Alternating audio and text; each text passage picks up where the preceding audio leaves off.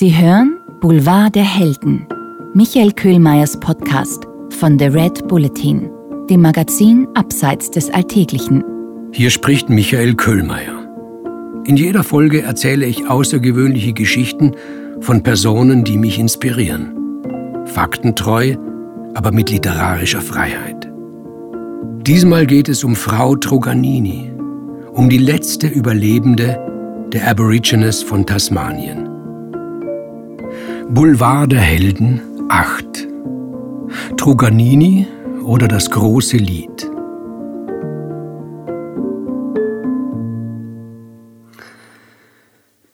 Niemand weiß, wann sie geboren wurde, auch sie selbst wusste es nicht.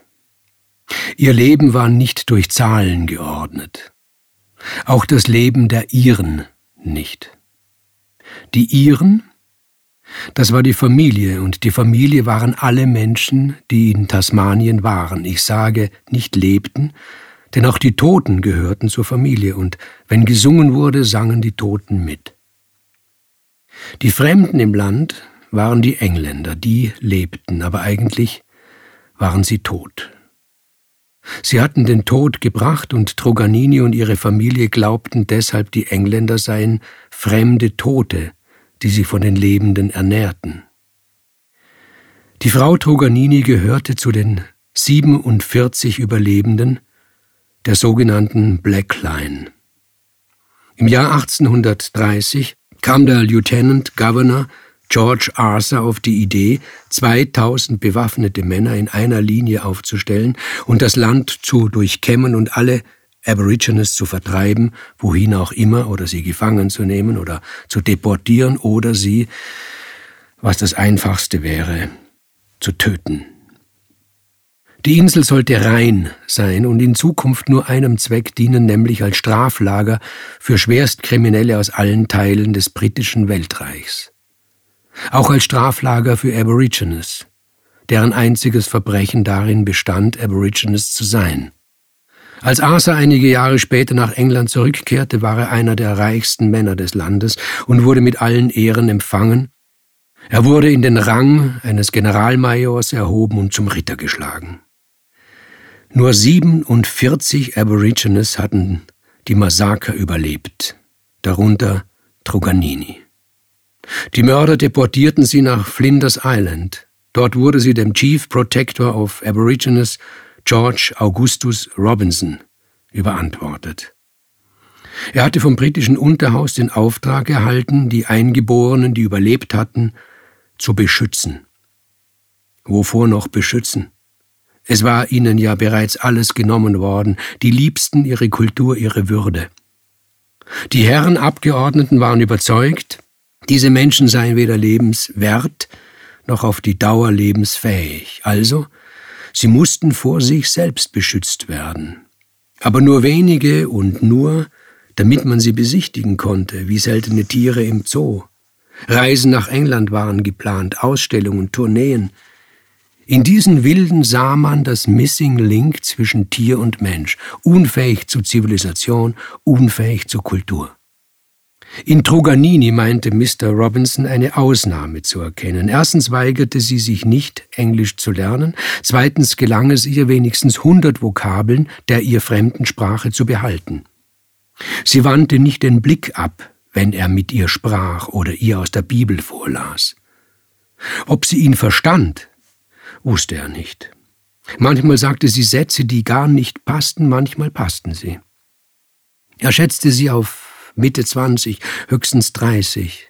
Er beobachtete sie, führte ein Tagebuch, stellte Überlegungen über das Wildsein als solches an und über Äußerungen der Wildnis im besonderen Fall. Er meinte es gut. Einen vollwertigen Menschen sah auch er in Truganini nicht. Noch nicht. Truganini hatte freien Ausgang. Mr. Robinson sperrte sie nicht ein, wie es üblich war. Wenn sie gewollt hätte, so schreibt er, hätte sie fliehen können. Wohin sie hätte fliehen können, schreibt er allerdings nicht. Schon gar nicht, zu wem sie hätte fliehen können, es gab nämlich niemanden. Truganini hatte alle Verwandten und alle Freunde verloren, in dem grauenhaften Krieg, der gar kein Krieg war, sondern ein Gemetzel bei dem es keine Gegenwehr gab. Sie meinte, sie sei die einzige, die aus ihrem Volk überlebt hatte. Von den anderen wusste sie nichts. Jeden Tag unternahm Truganini lange Spaziergänge, manchmal folgte ihr Robinson heimlich. Erst war es für ihn ein Zeitvertreib in der öden Langeweile der fernen Kolonie. Mit der Zeit begann ihn diese Frau immer mehr zu faszinieren. Er berichtet von einer merkwürdigen Beobachtung. Toganini suche immer wieder eine bestimmte Stelle auf, eine Baumgruppe bei einem kleinen Weiher, sie lehne sich mit der Stirn gegen den Stamm eines Baumes und dann spreche sie laut. Erst meinte Robinson, sie spreche zu dem Baum, bald aber verwarf er diese Deutung. Sie sprach auch nicht, es war mehr ein Singen, ein Singsang, ein Rezitieren auf einem Ton. Er schreibt, auch beim Atemholen habe sie gesungen, so dass der Vortrag ohne Unterbrechung geschah. Mehrere Stunden sei sie so gestanden, die Stirn an der Rinde des Baumes singend. Robinson hatte keine Vorstellung von der Sprache der Aborigines. Er hatte auch nie eine Veranlassung gesehen, diese Sprache zu erlernen. War es überhaupt eine Sprache? Im Vergleich zum Englischen doch wohl nicht. Mehr den tierischen Lautäußerungen verwandt war sie als der menschlichen Sprache. Es dauerte lange, merkwürdig lange, bis Robinson begriff, dass Truganini bei dem Weiher immer das Gleiche sagte. Er machte sich Notizen, schrieb mit, was er für einen beliebigen Kauderwelsch hielt, gab den Lauten Buchstaben. Irgendwann schreibt er, sei ihm klar geworden, dass dieses Gespräch mit den Bäumen nur ein Ritual sein konnte oder etwas ähnliches. Erst in seinen letzten Aufzeichnungen, bevor er nach England zurückkehrte, kam er der Wahrheit nahe. Truganini hatte für sich ein Kompendium zusammengestellt über alle Worte und alles Wissen ihres Volkes. Sie meinte, sie sei die letzte und einzige. Sie meinte, mit ihrem Tod werde alle Erinnerung an ihre Familie gelöscht. Sie meinte, es gebe niemanden auf der Welt, mit dem sie sich unterhalten kann, dem sie ihre Gefühle mitteilen kann, mit dem sie fröhlich, mit dem sie traurig, mit dem sie wütend sein kann. Diese Einsamkeit ist überwältigend. Am Ende ihres Lebens, sie starb am 8. Mai 1876 nach unserer Zeitrechnung, sprach sie noch einmal mit George Augustus Robinson. Er war nach Tasmanien zurückgekehrt. Und zwar aus einem einzigen Grund, nämlich um Truganini noch einmal zu sehen und noch einmal mit ihr zu sprechen. Er wollte sie um Verzeihung bitten. Nahe an seinem Tod habe er gelernt, anders zu denken. Er habe, erzählte er einem Freund, von Truganini geträumt und im Traum habe sie nach ihm gerufen. Er war ein kranker Mann, dennoch nahm er die Strapazen einer Seefahrt ans andere Ende der Welt auf sich. Truganini bewohnte noch immer dieselbe Hütte, und sie wunderte sich nicht, als Mr. Robinson anklopfte. Ja, sie habe im Traum nach ihm gerufen.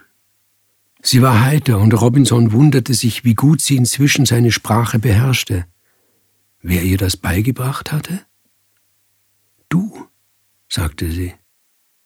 Aber ich war doch gar nicht hier, sagte er. Sie habe sich alle seine Worte gemerkt, sagte sie, so wie sie sich alle Worte ihrer Sprache gemerkt habe. Und wie sie die Worte ihrer Sprache in ein Lied gefasst habe, in eine lange Rede, die sie bis heute jeden Tag den Bäumen vortrage, so habe sie die Sprache von Mr. Robinson in ein Lied, in eine Rede gefasst, damit sie nicht verloren gehe. Denn sie habe erfahren, dass eine Sprache sehr schnell und endgültig verloren gehen könne. Wer weiß, auch die englische Sprache. Zu seinem Freund sagte George Augustus Robinson, da hatte er nur noch wenige Wochen zu leben, die Frau Truganini, sei in seinen Augen eine der größten Heldinnen der Kultur, aller Kulturen der Welt. Sie habe eine ganze Welt gerettet, eine Welt, in der sie die einzige Überlebende war. Er habe versucht, Truganini zu überreden, mit ihm nach London zu kommen. Er werde ihr ein behagliches Leben garantieren, habe er ihr versprochen. Sie werde keine Wünsche mehr offen haben. Alle werden sie schätzen. Niemand werde sie behandeln, als wäre sie zweiten Ranges. Weiters wolle er dafür sorgen, dass das Lied ihrer Familie übersetzt und aller Welt bekannt gemacht werde. Er werde in seinem Testament bestimmen, dass sowohl in Tasmanien als auch in London nach ihrem Tod Denkmäler errichtet werden, die an sie und an ihr Volk erinnern sollten. Truganini lehnte ab. Er hatte nichts anderes erwartet. George Augustus Robinson starb 1866. Truganini überlebte ihn um zehn Jahre. Seine testamentarischen Verfügungen wurden ignoriert. Das große Lied der tasmanischen Kultur wurde nicht in die Welt hinausgetragen. Alle Bemühungen, es niederzuschreiben, scheiterten. Die Bäume, denen Truganini den Schatz ihrer Sprache und ihrer Kultur übergeben hatte, schweigen beharrlich. Es gibt Menschen, niemand kennt sie, die sagen, die Bäume warten auf einen Würdigen oder eine Würdige, dann wollen sie ihr Geheimnis preisgeben. Andere, niemand kennt sie, sagen, man müsse darauf acht geben, dass die Bäume vorher nicht gefällt werden, zum Beispiel um einer Straße oder einem Supermarket Platz zu machen. Wenige Jahre nach ihrer Beisetzung wurden die sterblichen Überreste von Truganini exhumiert und der Wissenschaft zugeführt. Das Skelett wurde im Museum ausgestellt.